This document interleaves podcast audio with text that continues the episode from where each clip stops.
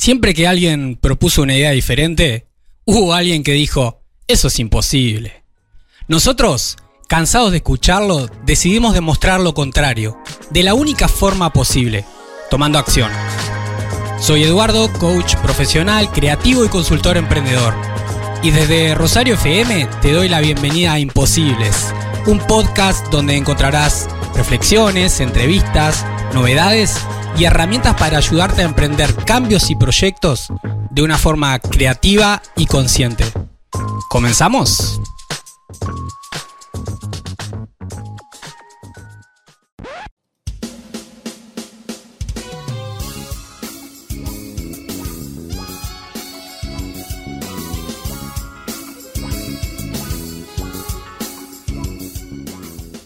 Seguís en el aire de Rosario FM, seguís en Imposibles y en este espacio que eh, a mí es mi espacio preferido porque nos tomamos un capuchino junto a ANCAP Rosario y recibimos a una persona invitada siempre en cada episodio para conversar sobre estos temas que nos suman a nuestros proyectos, emprendimientos, empresas y también para compartir historias que siempre a través de la experiencia que aprendemos muchísimo más y a veces de la experiencia propia, a veces de la experiencia de otra persona. Compartir nos hace más fuertes, como también estuve por ahí diciendo en las redes sociales días atrás.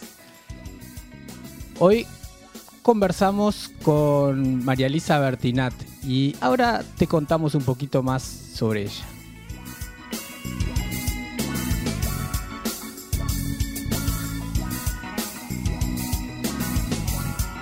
Presenta, presenta este espacio, este espacio ANCAP Rosario, estación de servicio líder en la zona este de Colonia, tu punto de carga eléctrica, gas y combustible. ANCAP Rosario, ponemos lo mejor.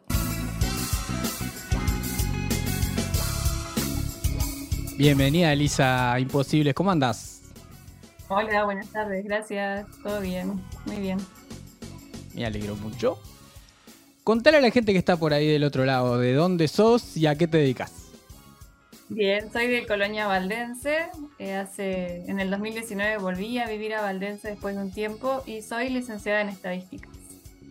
¿A qué se dedica una licenciada en estadísticas?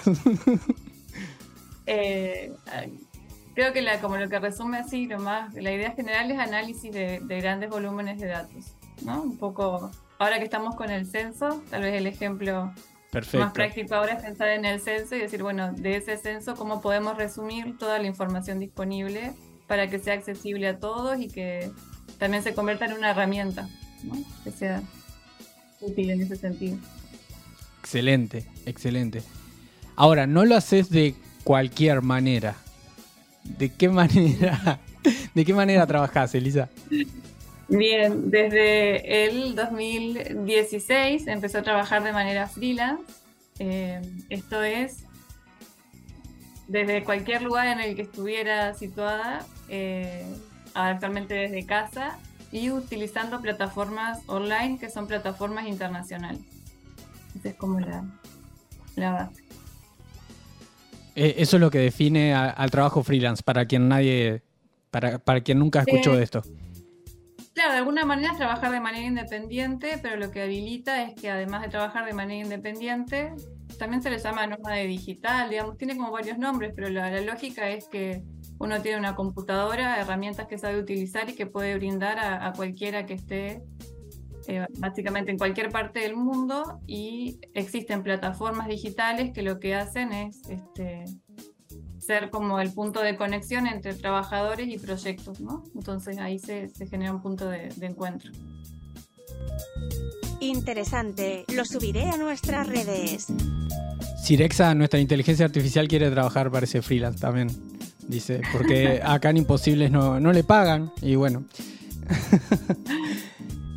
Ahora, ¿cómo es que, Elisa, que por ahí una licenciada en estadísticas que uno asocia con, ¿no? Como estructura, cuestiones duras, nada, creencias, prejuicios.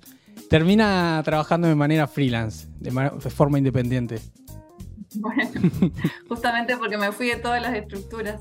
Hasta el, eh, hasta el 2015 vivía en Montevideo y trabajaba la manera usual, digamos, en, oficina, trabajaba para el Estado y cumplía horario como de lunes a viernes. siempre trabajé en más de un lugar, además trabajaba bastante. Desde, que desde antes de recibirme empecé a, trabajar como licenciada en estadística. Em, y en el 2015 eh, con mi compañero decidimos que nos íbamos de viaje por Latinoamérica. Wow. Y bueno, y eso era empezó como una broma, después nos decidimos a irnos, a irnos y bueno, alquilábamos un departamento, renunciamos al trabajo, vaciamos ese departamento, armamos dos mochilas bastante, no tan grandes digamos, para lo que queríamos hacer y nos, tomamos un avión a Ushuaia de ida y que cuando nos vendieron el vuelo decían, pero el de vuelta no lo quiero, no, no, queremos solamente el de ida. Solo de ida. Y y sin ningún plan, nos fuimos nomás. Eh, pensábamos viajar un año, al final estuvimos como tres y medio, cuatro dando vueltas. Al principio, y bueno, en ese proceso de estar, de estar moviéndonos, eh, no sé muy bien cómo, pero en determinado punto del viaje, no al principio, pero quería trabajar de lo que había estudiado y empecé a investigar este mundo del trabajo freelance. Ahí va. Bueno, me, me surgen un montón de preguntas, pero eh, vamos al tema, al tema del trabajo freelance, porque de la decisión anterior también me surgieron un montón de preguntas. Eh, ¿Y cómo, cómo fue eso? Em, ¿Cómo se te ocurrió, digamos, ese camino y, cómo fue investigar o aprender lo, lo primero del tema, digamos? Claro, en realidad ¿Cómo empecé o por qué? la verdad que he tratado de recordar y no sé si alguien me contó, si hablé con alguien, si vi algo en alguna parte, porque no sé por qué empecé a trabajar, pero sí sabía que quería trabajar así, porque me permitía trabajar de lo que a mí me gustaba y no, me exigía estar en un lugar físico. Eh, porque bueno, tiene la posibilidad de trabajar por proyectos breves. Eh, no, me, no me exigía horario de lunes a viernes, sino que podía cortar y moverme. Entonces, eh, en esa búsqueda de libertad que empecé a investigar. Bien, bien. ¿Y, a, dónde fue como el... ¿Te acordás el primer lugar que, te fuiste a investigar? Sí, la primera página que había encontrado para trabajar se llama freelancer.com. Sí, la conozco. que no es la que trabajo ahora, en realidad después me fui, fui moviendo. Eh, trabajé también en Workana, que es una de más habla hispana. Y ahora, que, que, fue medio enseguida, ya hace mucho que estoy ahí, es en Upwork. Upwork, como arriba, ¿no? Que bueno, ahí la mayoría del trabajo es en inglés. Bien. Eh, Vale la pena aclarar que yo no tengo estudios de inglés avanzados y tengo el inglés del liceo. Miré mucho Friends con subtítulos. y viajando empecé a también, porque no, no, solo trabajaba de freelance, sino que trabajábamos en recepción de hostels, hacíamos limpieza, entonces empezamos y a conocer gente de otros países, empezamos como a, hablar, a, nada, a necesitar hablar un poco más inglés. Y, y me largué a trabajar así en saber tanto inglés, digamos. Bien. mandado, mandado. sí. Sí.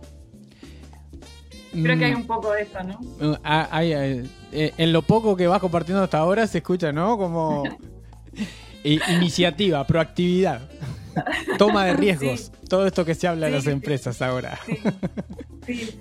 Yo estaba convencida que quería trabajar así. Y, siempre fui como, desde mi, el perfil que yo creé de trabajo, siempre fui con, honestidad, ¿no? Digamos, yo sé inglés comunicacional, me puedo comunicar, no puedo, hay cosas que no puedo hacer. Eh, y del otro lugar nunca tuve problemas, ¿no? Obviamente que hubo trabajos que perdí por esa limitación, pero no, no. Entonces, está bien. Excelente. ¿Y cómo fue ese primer tiempo digamos, eh, eh, me pregunto también como, como la dinámica de vida y, por ahí como los miedos o no sé, o, ciertas inseguridades, esto de ir viajando en una, ya en una aventura personal, digamos, de ustedes, sumada a la aventura laboral nueva.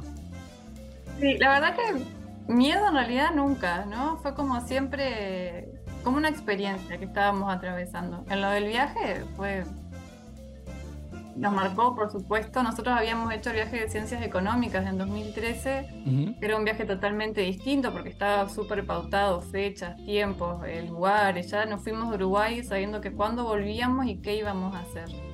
Y acá fue, nos fuimos y vamos viendo el camino eh, a cada paso. la verdad que el, miedo no, no, fue una cosa que estuviera ahí, al contrario, era como ganas de conocer y de hacer. Y en el trabajo... Eh, fue difícil porque al principio no conseguía trabajo, fue freelance eh, y fui muy testaruda. Y creo que eso fue también un poco, eh, un poco el mensaje a veces en este mundo de que no, como no, como no, no, no desalentarse en esto de, de, intentar. A mí me costó mucho conseguir trabajo al principio, pero sabía que quería, estaba convencida de que era por ahí y y después que eso se empieza a mover, digamos, es como que se hace más fácil y hasta el día de hoy que, nunca paré de trabajar de esa manera. Bien, bien. Más vale hecho que perfecto. Y eso dice Sirexa, más vale hecho que perfecto, hay que intentar y hacer. ¿Y qué, mm, qué es lo que, en, esto que, que, fue como complejo al principio, qué es lo que pasaba? Eh, era como cosas que que no sabías cómo a dónde ir o cosas que faltaban? Como cuáles eran las trabas ahí? En realidad, después con el tiempo entendí que finalmente la esencia de un trabajo freelance es como cualquier trabajo, ¿no? Y era mi primer trabajo en un mundo bastante más grande del que yo podría haberme presentado, no sé, en Uruguay o en un mercado nacional o local. Estaba viendo un mercado enorme, tenía un montón de posibilidades, pero nadie me conocía, ¿no? Porque finalmente en estas plataformas, después que uno empieza a trabajar, tiene la recomendación o la valoración para el que uno trabajó, para el que sea, y una puntuación en estrellas, ¿no? Del 1 al 5, cómo hiciste tu trabajo, si estuvo bien.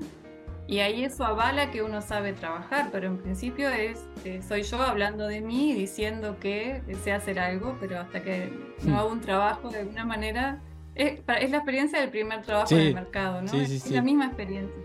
Entonces en ese sentido era difícil. Y ahí fui buscando estrategias que seguramente no, fueron las mejores, pero fue como, yo te decía cuando hablamos, fue, fui a prueba y error porque no tenía nadie de referencia. Entonces primero empecé cobrando muy poquito, eh, uno publica en su, en su perfil cuánto cobra por hora, entonces me puse bien abajo y después hacía eh, un abanico bastante amplio de, actividades. Entonces no hacía solo cosas de estadística, hacía transcripción de audio, em, hacía eh, unas cosas que eran editar fórmulas matemáticas y tenerlas en un formato que estaban tipeadas a mano y había que dejarlas en una cosa tipo Word, así que se viera bonito. Eso, o sea, como que fui al principio abriéndome camino por lo que sin filtrar demasiado porque quería trabajar. Y entonces ahí uno empieza, eh, uno en su perfil empieza a tener como comentarios de sus trabajadores, bueno, Elisa trabaja bien, me, entregó el trabajo en tiempo y forma, eh, lo que sea, ¿no? y, ahí, y ahí como empezás a tener recomendaciones o buenos comentarios, se hace un poquito más fácil. Ahí va. Eh, esto que hiciste, de alguna manera se, se, ve como mucho en, en el inicio de varios emprendimientos o cuando uno busca también como con su primeros trabajos. Ah, sé hacer de todo y, y, voy al menor costo posible para poder asegurarse como esa oportunidad. ¿Hoy recomendarías eso? No. No. no, no. claro, en realidad yo después me aprendí que hay mucha transparencia y mucha información en este mundo. Entonces es muy fácil entrar a los perfiles de otras personas que tienen tu misma experiencia, ¿no? Entonces ya puedes mm. ver qué precio, cuánto están cobrando por hora, qué herramientas ofrecen y ver si vos estás igual que estás en ese nivel, entonces podrías estar en una tarifa similar eh, o, incluso ver qué palabras o cómo comunica el otro en su perfil, porque finalmente te van, a, te van a encontrar por las palabras claves que vos describas en tu perfil. Entonces, Entonces el proceso de investigación lo hice después, cuando me había, me había remado dulce de leche un rato, pero estuvo bueno, igual porque también me encontré con esto de fracasar muchas veces, ¿no? De mandar 20 ofertas de trabajo y que nadie me respondiera. Y yo pensaba, no puede ser que nadie en el mundo quiera trabajar conmigo. Y seguía mandando ofertas, ¿no? Y era como mucha insistencia. Pero hay que hacer eso, ¿no? Investigar, hay mucha información, es muy transparente. Es fácil acceder a otros perfiles y ver qué hacen. Entonces ya... Bien, ese puede ser como un, paso previo si, si quien nos está escuchando del otro lado le pica como esto de probar el trabajo freelance, investigar un poco, gente que hace algo similar o lo mismo que, que uno, a ver qué, de qué manera lo ofrecen, cuánto cobran. Claro, y, después es un mundo muy dinámico, ¿no? Todo el tiempo están publicando ofertas de trabajo y, todo el tiempo hay gente que está ofertando. Entonces, también pasa esto. Cuando alguien eh, publica un nuevo trabajo a la plataforma, y por ahí eso creo que es excelente para mí, hay un sentido de oportunidad también de, cuándo estoy postulando este trabajo y en qué hora lo estoy haciendo. Porque si es una empresa de Estados Unidos que está eh, postulando a sus 9 de la mañana, yo idealmente debería verlo en un rango cercano de horario para estar como en, la, en los primeros 10 o los primeros 20, porque ellos no van a esperar a tener mil postulaciones para, para ver con quién se quedan. Seguramente vean las primeras 10, 20 y es algo muy dinámico. Entonces también hay un sentido de oportunidad y de momento que, es importante. Excelente. Tomo nota de lo que dices. Y me mencionabas Tres plataformas. va, tomando notas directa. En cualquier momento eh, pone su, oficina virtual. nombrabas ahí tres plataformas que, hoy decías, eh, trabajas eh, especialmente a través de Upwork, ¿así está bien? Sí. Mm, también, también en eso, cuando uno por ahí explora como el trabajo freelance, en algún momento lo hice, se plantea como esto de abrir un gran abanico también de plataformas o centralizarse como en una o dos. Sí. ¿Ahí qué pensás? Eh, ahí creo que va un poco en, el perfil del, tipo de trabajo que estamos ofreciendo, ¿no? como ir viendo en qué mercado o qué funciona mejor. A mí me pasaba con freelance que había mucha competencia de otros países que estaban cobrando muy por debajo de lo que yo cobraba, entonces ya eh, no, lograba competir en precio nunca y, al costo de vida hoy de acá era como que hmm. tampoco me servía, entonces ya la descarté. Workana también era como un perfil donde yo algunos trabajos hice, pero no, no en, en, mi trabajo no la descarté porque yo no encontraba cosas que me fueran interesantes, pero no quiere decir que, que, en otras áreas eh, no sea válida. Creo que es como que hay cada, cada, perfil tiene que buscar por dónde. Perfecto.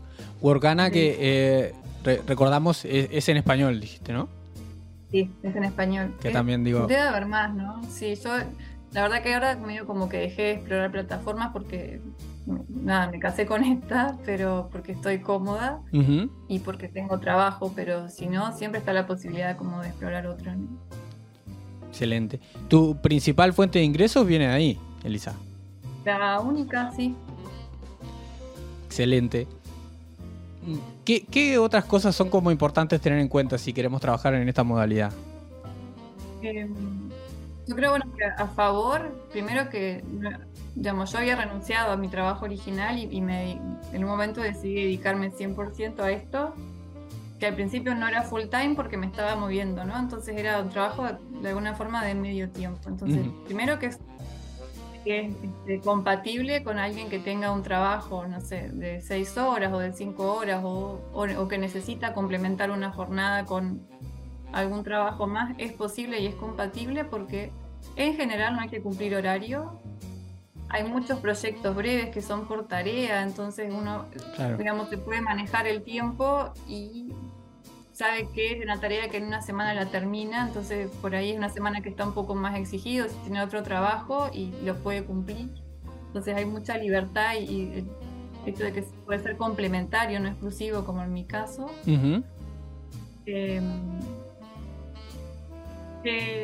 Después las, las, lógicas del trabajo de fondo son las mismas que las de cualquier trabajo. Si hacemos las cosas bien, nos van a volver a contratar o nos van a recomendar y eso facilita mucho. Digamos, todo ese, al principio hay mucho tiempo dedicado a la búsqueda de trabajo en general, que es un tiempo muerto en, en, términos de ingreso.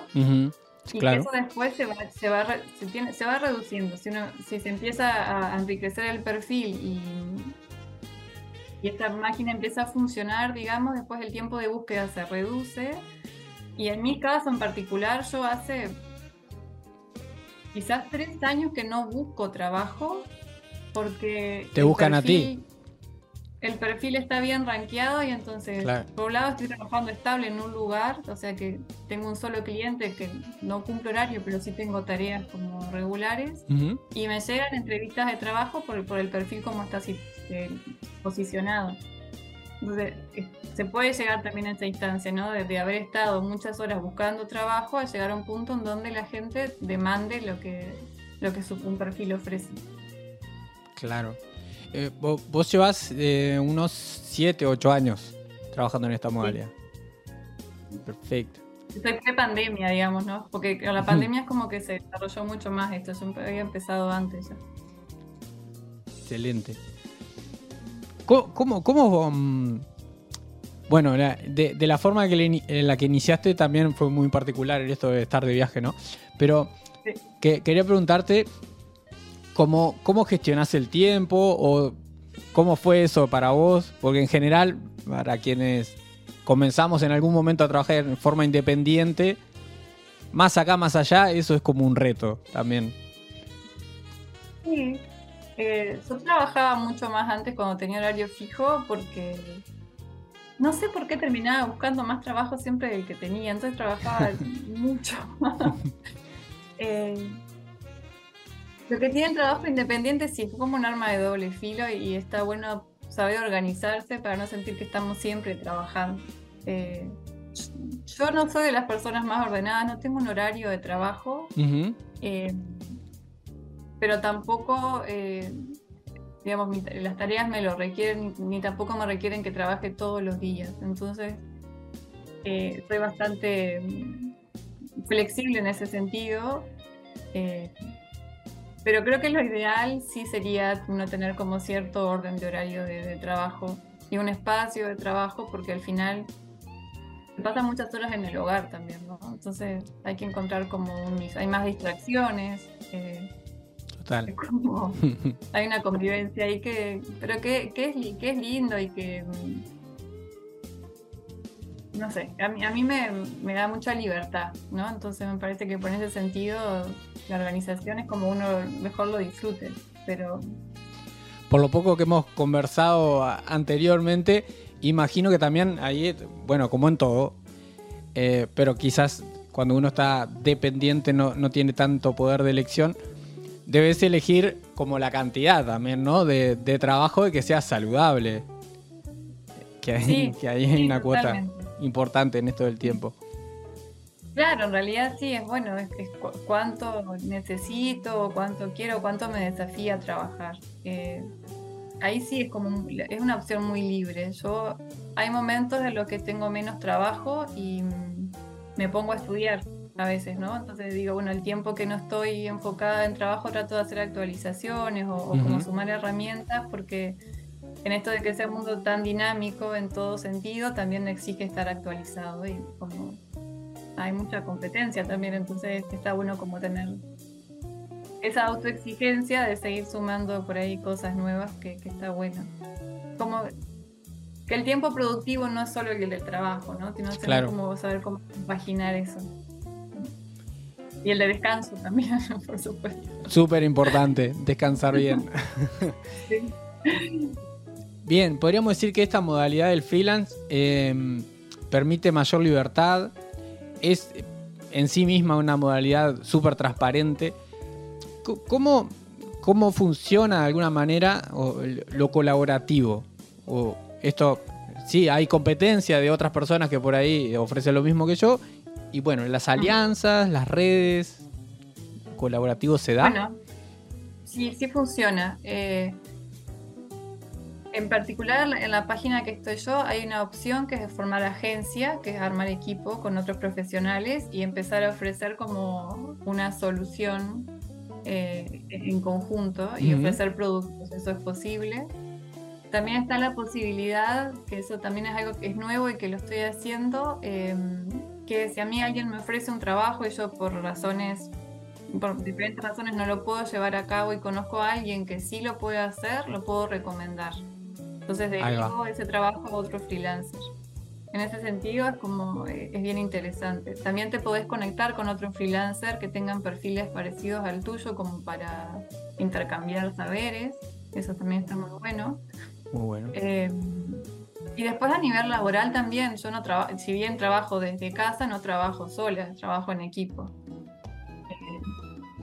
en, general, en tus proyectos, claro.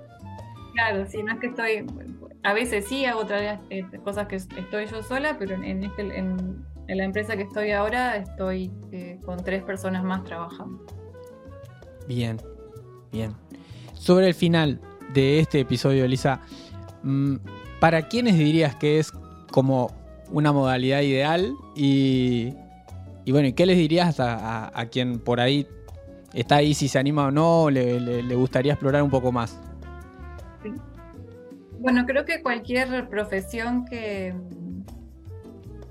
implique como manejas, manejo de herramientas a nivel de, digamos, como de diseño gráfico, programación, eh, bueno, data science, análisis de datos, todo lo que tenga que ver más con, bueno, manejo de alguna herramienta desde tu casa, en tu computadora, que puedas como acceder a distancia información o, eh, y generar productos para, para otras empresas. La parte ya más contable, legal, ahí creo que es viable, pero hay que ver, bueno, la parte más internacional, pero supongo que también se, se debe desarrollar. Eh, todo lo que les aconsejo es que se animen si están con ganas de hacerlo, que, que hay que animar, animarse como a transitar eh, ese, ese mundo, que es súper interesante, que se conoce eh, mucha gente también y que, que se aporta mucho conocimiento. Hay que ser pacientes y yo diría, como fui yo un poco testarudos al principio, que hay que tener constancia, que no hay que desanimarse, porque es un mercado muy grande y que, no hay que desalentarse cuando no hay respuestas positivas o si a veces hacemos un trabajo que a alguien no le gusta, que puede pasar y tenemos una mala, mala, mala, review. Ahí creo que siempre es como la autorreflexión y repensar, bueno, si nadie responde mis mensajes, ¿cómo puedo escribir mejor mis mensajes? Capaz que estoy encarando mal. Ajá, eh, capaz que no tengo que vender eh, una herramienta, tengo que ofrecer un producto, una solución. ¿Cómo, ¿Cómo, me comunico con el cliente? ¿Qué ofrezco? ¿Cómo respondo los mensajes? Si demoro mucho, si estoy en el momento correcto conectado para que ese trabajo que estoy buscando aparezca. Eh, creo que la autorreflexión y como ir revisando el proceso cada uno, irlo puliendo, hace que eh, el éxito se vaya haciendo más cercano. Que no es imposible, sino que hay que eh, ser reflexivo en el proceso y, nada, pasar por esa, esa revisión y, chusmear, porque creo que eso que yo no hice al principio es ver los perfiles de los demás que que hacen algo parecido a mí para ver cómo me inspiran, porque finalmente es eso. Y si me faltan herramientas, capaz que tengo que actualizarme, ¿no? Es como, hay que ser activo, ¿no? En ese sentido, pero no desanimarse. Genial. Divinos consejos para compartir. Gracias, Elisa. Y posiblemente sigamos esta conversa más adelante si quieres. Vale, muchas gracias. Un gustazo. Gracias. Gracias. Este espacio fue presentado por ANCAP Rosario. Ponemos lo mejor.